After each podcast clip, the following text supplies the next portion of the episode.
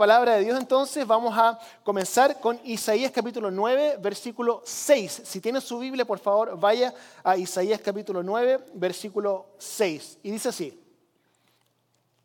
Dice, porque nos ha nacido un niño, se nos ha concedido un hijo, la soberanía reposa, reposará sobre sus hombros y se le darán estos nombres. Consejero admirable, Dios fuerte, Padre eterno y príncipe de paz.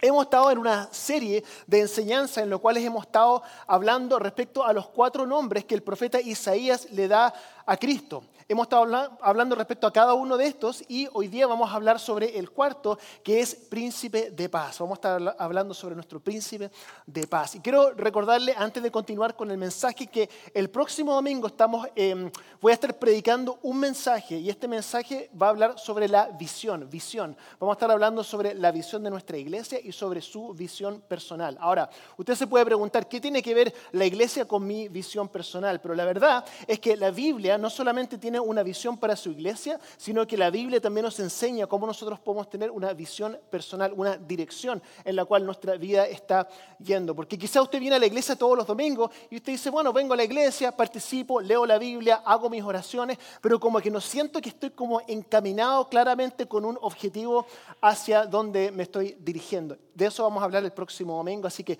no se lo pierda, participe con nosotros, invita a sus amigos y a sus vecinos para que participen junto con nosotros. Así que, pero hoy día, príncipe de paz es lo que vamos a estar hablando hoy día. Pero quiero hacerle una pregunta antes de continuar con esto.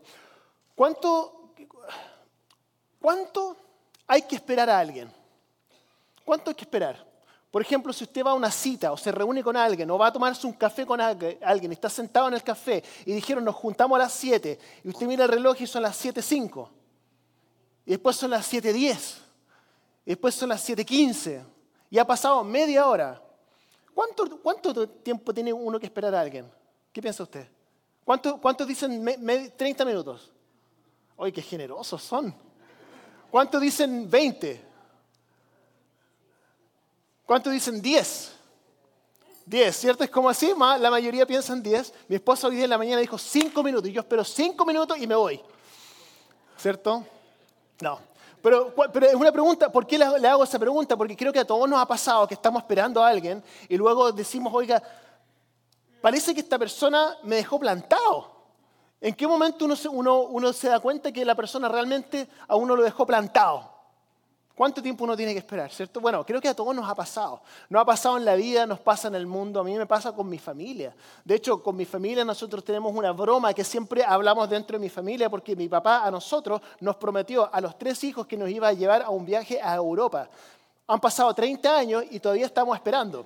No pasó, ¿cierto? Entonces yo formé un grupo en WhatsApp, esta semana lo hice, formé un grupo en WhatsApp donde estaba toda mi familia y este es el grupo que formé, mire, se lo voy a leer para que ustedes entiendan más o menos el sentido de humor que tenemos como familia. Dice, lo voy a traducir, pues estaba en inglés. Oigan, entonces todavía vamos a hacer el viaje a Europa, ¿cierto? Mi papá prometió este viaje hace dos décadas, así que decidí crear este grupo para organizar los detalles del viaje, la programación, los boletos, países que planeamos visitar, etc., esperando sus comentarios. Y mi hermano, esta fue la respuesta que puso. Esa fue su reacción.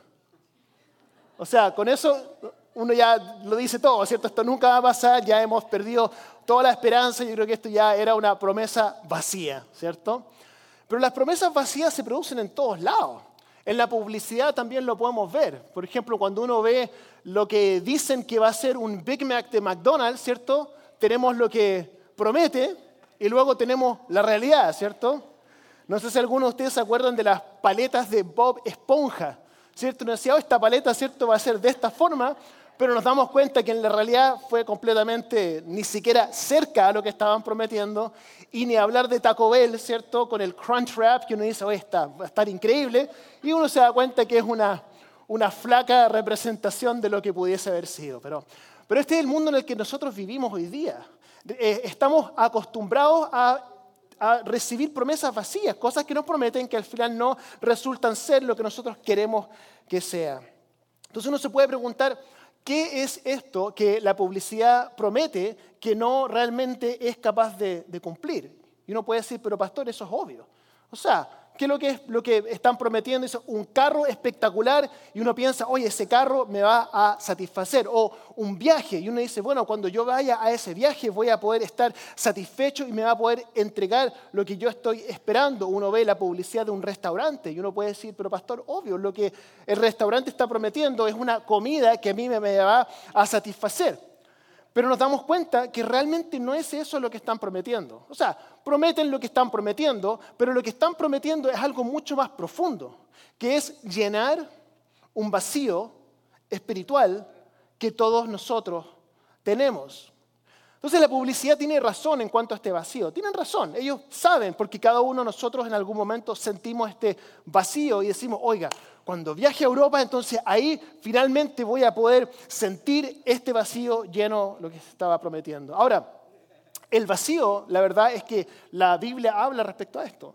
Dice que nosotros todos lo tenemos. En Juan capítulo 15 habla respecto a este vacío y el mundo lo sabe, que hay una carencia que todos nosotros sentimos y pensamos que el último perfume, ¿cierto?, lo va a satisfacer o el carro más rápido lo va a satisfacer, pero el problema, hermanos y hermanas, es que lo que el mundo ofrece siempre está en el futuro. ¿Se ha dado cuenta o no?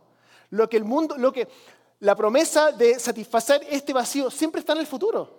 Siempre. Nunca está en el presente. Siempre está solo cuando, solo si, tan pronto como esto suceda. Entonces finalmente cuando llegue hasta ese punto y llegue a este lugar, ahí finalmente lo voy a poder sentir, pero es como un perro pillándose la cola. ¿Lo ha visto los perros que se dan vueltas y tratando de pillarse la cola? Es muy divertido porque se están tratando de pillar la cola y a veces se cansan y no logran seguir, ¿cierto? No logró su objetivo.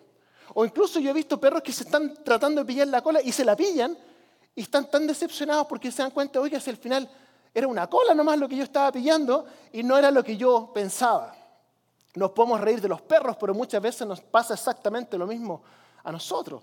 Estamos persiguiendo algo en nuestra vida que pensamos que nos va a satisfacer o nos va a entregar o nos va a llenar ese vacío que todos nosotros tenemos, pero nos damos cuenta de que incluso cuando logramos lo que nosotros pensamos que nos iba a satisfacer, llegamos a ese punto y decimos, oiga, cumplí todos mis sueños. Y ni siquiera se siente como yo pensaba que se iba a sentir. ¿Cuánto dinero es suficiente? No importa cuánto, sea el ingreso de cada uno. La respuesta siempre es la misma un poquito más. Cuando tenga un poco más, ahí voy a estar, voy a estar bien, ¿cierto? O como decía el gran teólogo Jim Carrey, ojalá todos pudieran ser ricos, decía esto, Jim Carrey decía, el actor, ojalá todos pudieran ser ricos y famosos y que todos sus sueños se hicieran realidad para que puedan aprender de que esa no es la respuesta. Lo dice alguien que, desde el punto de vista del mundo lo tiene todo. Entonces, la pregunta es esa, o sea, ¿qué hacemos con todo esto? ¿Qué hacemos con esta sensación? ¿Por qué sentimos esta insatisfacción en nuestra, en nuestra vida? Y lo interesante es que la Biblia habla mucho respecto a esto y habla sobre cómo nosotros podemos eh, llenar ese, ese vacío. Y la razón por la cual él habla sobre este vacío que todos nosotros tenemos es porque Cristo mismo, Dios mismo, colocó ese vacío en nosotros. Tenemos un vacío dentro de nosotros y ese vacío puede ser solamente llenado de una sola forma. Y de eso quiero hablar hoy día. Hay una palabra hebrea que es muy conocida, muy conocida. Quizás la palabra, la palabra hebrea más conocida, que es la palabra shalom. La palabra shalom, ¿cierto? Para muchos es paz, ¿cierto? Shalom, paz. Pero la palabra shalom es una palabra mucho más amplia que simplemente paz y mucho más amplia que simplemente un saludo. Shalom es, un, es el sentimiento o eh, el momento en el cual todas las cosas se ordenan de la forma más perfecta posible. Eso que uno dice, hoy, pero algún día voy a llegar. Bueno, shalom es eso, cuando uno está, cuando todo se ha logrado, uno dice, ay, pero por fin, ah, ahora todo está en orden.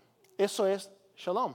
Vemos shalom en el principio de la escritura, cuando vemos, ¿cierto? Adán y Eva estaban en, el jardín del Edén y estaba todo en equilibrio, tenían comunicación con Dios, tenían comunicación con la naturaleza, estaba todo en perfecto equilibrio. Eso es, eso es shalom. Entonces, nosotros lo buscamos en todas partes. y finalmente nosotros no encontramos esa, esa pieza que, que, que, falta para que encaje. Imagínense un rompecabezas, un tremendo rompecabezas, ¿cierto? Y el rompecabezas está completamente armado, pero falta una sola pieza al final, ¿cierto? Y el rompecabezas está casi listo, pero falta esa última pieza. Y uno dice, oye, aquí está la pieza. Uno la encuentra, ¿cierto? Y la trata de poner y dice, oye, no, pero no cabe esa pieza. ¿Le ha pasado alguna vez? Que está poniendo, esa como que yo pensé que cabía, pero no, no cabe, ¿cierto?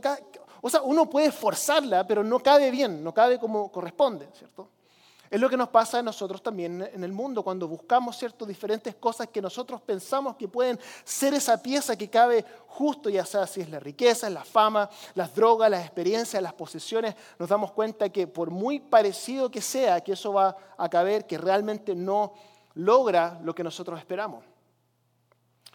Vivimos nosotros en esa tensión y lo sentimos todos los días, esa sensación de que las cosas no son como debieran ser. ¿A usted le pasa en sus relaciones? En la vida, sentimientos de culpa, uno ve la guerra, quizás tiene frustraciones, quizás siente que hay como injusticias en el mundo, como que, como que algo falta, como que las cosas no son como debieran ser. Falta shalom, ¿cierto? Nosotros buscamos restaurar ese shalom, es la razón por la cual todos nosotros hacemos lo que hacemos, consciente o inconscientemente, estamos levantándonos en la mañana, yendo a nuestros trabajos, haciendo lo que nosotros hacemos, porque queremos nosotros de alguna forma poder sentir que está todo en orden. Ahora la Biblia habla sobre dos tipos de paz, ¿cierto? Habla de dos tipos de paz. Habla sobre la paz del mundo y habla sobre la paz que viene de Cristo. Y de eso quiero hablarles un poco hoy día. Juan 14, 27 dice, Cristo está hablando aquí, dice, la paz les dejo, mi paz les doy. No se la doy a ustedes como la da el mundo. No se angustien ni se acobarden. So, hay una promesa que viene del mundo. El mundo promete paz, ¿cierto? Pero Cristo promete la paz verdadera. Y la razón por la cual es Cristo el único que puede dar la paz verdadera es porque Cristo es el príncipe de paz. Todas las otras paces, por así decirlo, que, que, el mundo ofrece no nos van a satisfacer porque el mundo no tiene, no tiene la capacidad de poder hacerlo. Quizá usted está aquí hoy día y siente que que como que las cosas no están bien, pero es que, es que me, falta, me falta que suceda esto. Hay algo que falta que suceda, ya sea si es una relación, un trabajo, una posesión eh, en su carrera, ¿cierto? Y usted en su mente todavía está pensando, no es que solamente me falta lograr esto, pero quiero garantizarle que incluso cuando usted sienta la, la emoción de haber logrado eso que usted pensaba, le prometo que no se va a sentir como usted pensaba que se iba a sentir. Porque esa paz, ese vacío, solamente lo puede llenar Cristo. Es el único, es el único. Cualquier otra fuente es una promesa vacía. Ahora, este, este es el problema. El problema es este. El problema es que ese mismo concepto nosotros a veces lo traemos a la iglesia. Y quiero tratar de explicar esto. Espero poder explicarlo bien. Que el concepto de esa, de esa paz del mundo la podemos traer a la iglesia. eso que el mundo decimos, el mundo nos ofrece esto y quiero, quiero carros, quiero fama, quiero eh, eh, todo lo que yo estoy soñando, quiero, lo quiero tener. Y muchas veces eso lo traemos a la iglesia. Y decimos, voy a entrar a la iglesia. Y cuando entre a la iglesia, voy a, voy a traer a Cristo mi vida. Y cuando yo traiga a Cristo mi vida, luego Cristo va a ser el vehículo que me va a llevar a poder lograr todos esos sueños del mundo que realmente no me van a satisfacer. Usted quizás ha escuchado esto, algún pastor quizás en algún momento puede haberlo predicado y haberle dicho, usted lo único que tiene que hacer es entregar su vida a Cristo. Y cuando usted entregue su vida a Cristo, todos sus sueños se van a cumplir. Mire, vamos a tomar versículos fuera de contexto, incluso como Filipenses 14, perdón, Filipenses 4:13. Filipenses 4:13 dice, todo lo puedo en Cristo que me fortalece. Y dice, oh, me encanta ese versículo. Me encanta ese versículo porque todo lo puedo en Cristo que me fortalece. Entonces, si tengo Cristo en mi vida, entonces todo lo que yo quiera lo voy a poder lograr porque, porque es como que Cristo me vuelve en un superhéroe. Entonces agrego a Cristo a mi vida y luego cuando tengo Cristo en mi vida puedo lograr todo lo que mi corazón desea. En el fondo uno está diciendo, con Cristo soy imparable. Dios es mi vehículo para conseguir más dinero, las vacaciones que sueño, el automóvil nuevo, el ascenso, el éxito, cumplir todo lo que yo espero. Y el problema es que uno puede decir eso, voy a usar a Cristo, y cuando uno llega al lugar donde usted pensaba que lo iba a satisfacer completamente, se da cuenta que ese era un evangelio falso porque realmente no va a sentir lo que usted esperaba sentir porque era una mentira.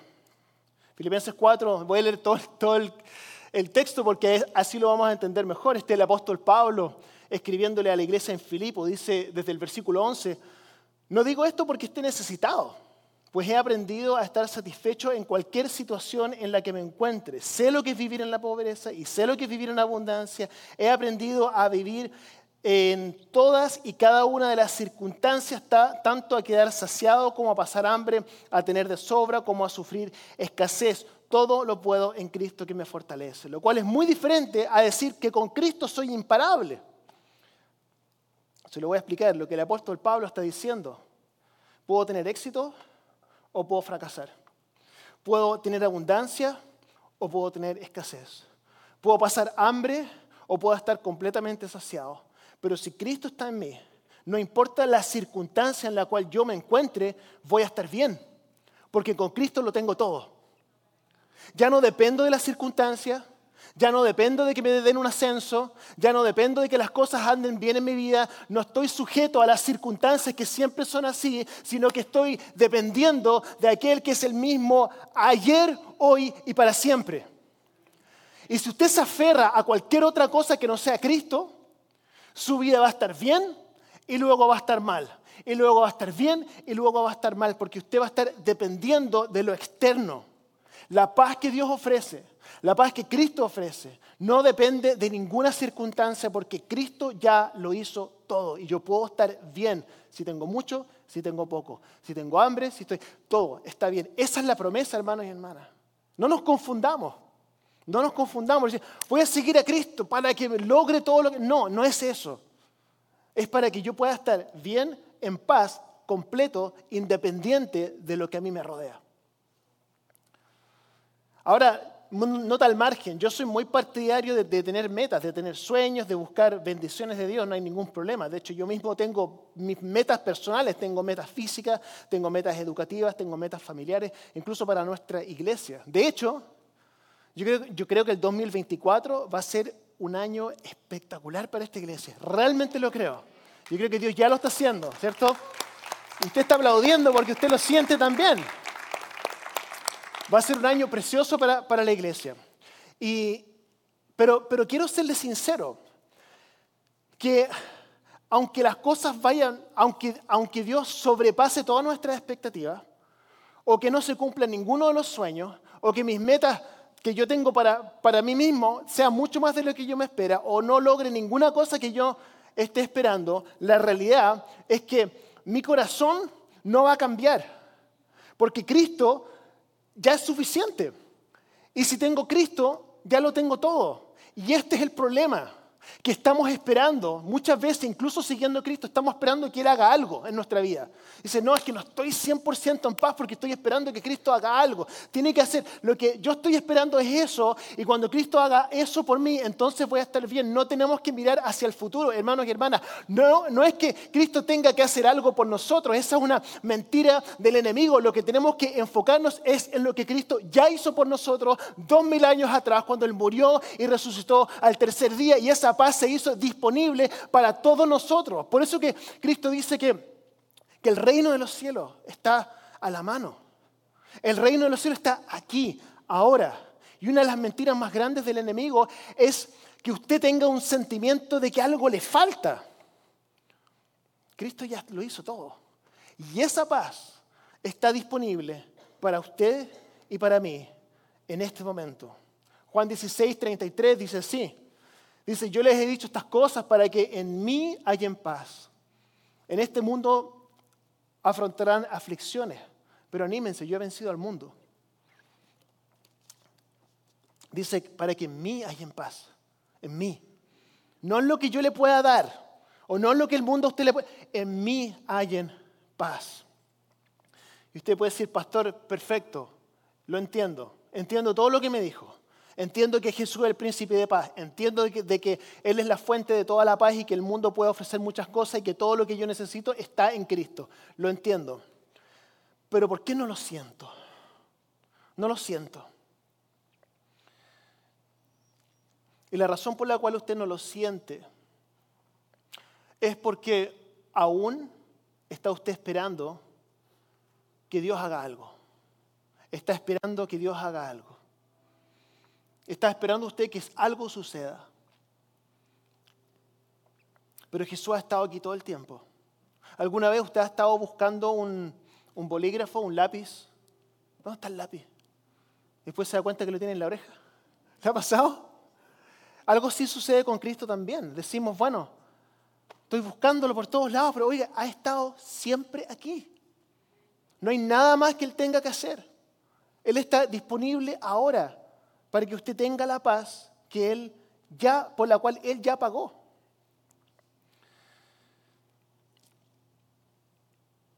Muchas veces pensamos que el cristianismo se trata de esperar.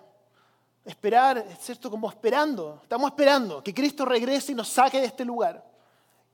Y en el intertanto tenemos que sufrir, ¿cierto? En todo este tiempo, en este, en este intertanto. Entonces muchas veces decimos, no, es que ya viene, ya viene, ya viene, Cristo ya, ya viene y cuando Él venga entonces todas las cosas van a, estar, van a estar bien. Pero la realidad es que la buena noticia, las buenas nuevas, no es que Cristo viene, Cristo viene, va a, ser, va a ser increíble cuando Él venga. Pero la buena noticia no es que Cristo viene. La buena noticia es que Cristo vino. Vino y entró en el mundo. Y eso es lo que celebramos hoy día. La venida del Mesías. Que Cristo entró al mundo. Él vivió una vida perfecta. Nos mostró cómo vivir. Murió en la cruz. Resucitó al tercer día. Y mientras tanto, nosotros podemos tener paz. A pesar de lo que estamos viviendo. Yo sé que hay muchos de ustedes que están sufriendo ahora, yo lo sé, lo sé, que están pasando por tiempos muy difíciles y que ustedes necesitan paz en su vida, la necesitan. Y no la sienten en este momento. La vida está caótica en este momento y necesitan esa paz. Y por eso quiero, quiero orar por ustedes. Porque usted puede tener paz en la tormenta, usted la puede tener. Usted puede tener paz incluso si las circunstancias no cambian en este momento. Usted puede tener paz, la puede tener. Y es por eso que quiero orar por ustedes. Quiero, quiero leerles Filipenses capítulo 1, versículo 21 al 22. Este es el apóstol Pablo. Y el apóstol Pablo estaba, eh, lo estaba pasando muy mal en este momento. Y él dice esto. Dice, porque para mí el vivir es Cristo y el morir es ganancia. Ahora bien, si seguir viviendo en este cuerpo representa para mí un trabajo fructífero, ¿qué escogeré? No lo sé. Me siento presionado por dos posibilidades. Deseo partir y estar con Cristo, que es mucho mejor. Entonces lo que está diciendo es esto. El apóstol Pablo no está esperando que nada cambiara. Él está diciendo, en el medio de lo que estoy viviendo, si sigo viviendo, vivo por Cristo. Y si muero, no importa, porque puedo estar siempre con Él. O sea, no había forma de perder. Él tenía esa paz que sobrepasa todo entendimiento. Y esa paz está disponible para usted. El apóstol Pablo no estaba esperando un avance financiero, él no estaba esperando una sanidad, él no estaba esperando una bendición. Nada tenía que suceder, porque él ya sabía que lo que tenía que suceder ya sucedió con la muerte y la resurrección de Cristo. Y eso está disponible ahora. Con esto termino.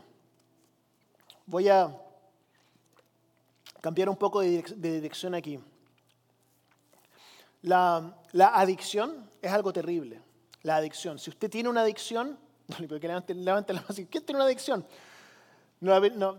Pero quizá usted ha tenido una adicción. Yo la he tenido. Yo, yo pasé por una etapa en mi vida en la cual tenía una adicción. Si usted ha tenido una adicción, eso es algo terrible. Si usted vive con alguien que tiene una adicción, eso es algo terrible. Si usted tuvo una adicción y ahora está mucho mejor, eso es algo terrible. Es terrible para la persona que lo está viviendo. Porque uno sabe lo que tiene que hacer. Uno sabe. Y cuando uno está en la adicción dice, pero ¿por qué estoy aquí de nuevo? ¿Por qué volví a cometer el mismo error? Si yo ya sé lo que pasa aquí. ¿Por qué caminé a este momento? ¿Por qué estoy haciendo exactamente lo mismo que yo ya sé que va a destruir a mi familia, que me va a destruir a mí? Y estoy aquí nuevamente. Y vuelvo a lo mismo, y vuelvo a lo mismo. Y digo, ahora voy a estar un poco mejor. Y pasan los días y volví a hacer lo mismo. No puedo creer que esté aquí de nuevo. Y la razón por la cual digo eso es porque, porque lo mismo nos puede pasar a todos nosotros en el tema de buscar paz. Uno dice, estoy buscando paz en lugares donde yo ya sé que no está. Donde yo ya sé que en relaciones, en adicciones, en hábitos, en, en religión, legalismo, en el dinero, en el éxito. Y uno dice, yo ya he estado aquí. ¿Por qué estoy volviendo a este mismo lugar cuando sé que no me da la paz que me está ofreciendo? ¿Por qué seguir volviendo a este mismo lugar? Entonces quiero decirle a usted, si usted está aquí, en esta iglesia, hoy día, quiero proponerle que busque en otro lugar. Que busque en otro lugar, que no vuelva a ese mismo lugar donde usted sabe que no va a encontrar paz. Quiero proponerle a usted en esta mañana que usted intente buscar la paz en Cristo, que es el único príncipe de paz que usted se la va a entregar, de verdad. Entonces, quiero invitarle a usted que que pueda usted hoy día abrir su corazón para que Cristo entre a su vida. Que usted se vuelva un seguidor de Cristo y que usted reciba en su corazón la paz que Cristo ofrece. Y usted puede decir, ok, pero ¿cómo lo hago? ¿Qué, tengo, ¿Qué tengo que hacer para poder recibir a Cristo en mi vida? Dos cosas, las decimos todos los domingos, que usted haga de Cristo el Señor de su vida y número dos, que usted considere hacer de esta su iglesia. La primera la vamos a hacer de la siguiente forma. Si usted quiere recibir a Cristo en su corazón, lo que vamos a hacer, vamos a hacer una oración. Y vamos a inclinar nuestros rostros en un momento y usted va a orar conmigo. Y luego que oremos, si usted quiere considerar ser no solamente recibir a Cristo, sino que seguirlo, lo voy a invitar, como dije al principio, que nos reunamos en, el guest lounge que está ahí afuera, en el otro lado de esta, de esta pared, para poder tener una, corta conversación con usted. Voy a estar yo ahí eh, con algunos de, nuestro equipo de bienvenida. Así que le voy a pedir si todos nosotros ahora podemos cerrar nuestros ojos, inclinar nuestros rostros. Voy a decir algunas cosas y luego vamos a, vamos a orar. Porque quizá usted está aquí hoy día y usted quiere entregar su vida a Cristo. Y si usted necesita esa paz, y si usted ha buscado paz en lugares donde no lo ha encontrado, quiero invitarle a que usted haga esta oración conmigo. La puede decir en voz alta o la puede decir simplemente en su corazón, repetirla en su mente. Y dice así, Señor Jesús, hoy día te entrego mi vida. Abro mi corazón para que tú entres a mi vida y me des la paz que solamente tú puedes dar. De ahora en adelante me comprometo a seguirte lo mejor que yo pueda. Y te doy gracias por la salvación y te doy gracias por tu perdón. En el nombre de Jesús. Y todos decimos juntos, Amen.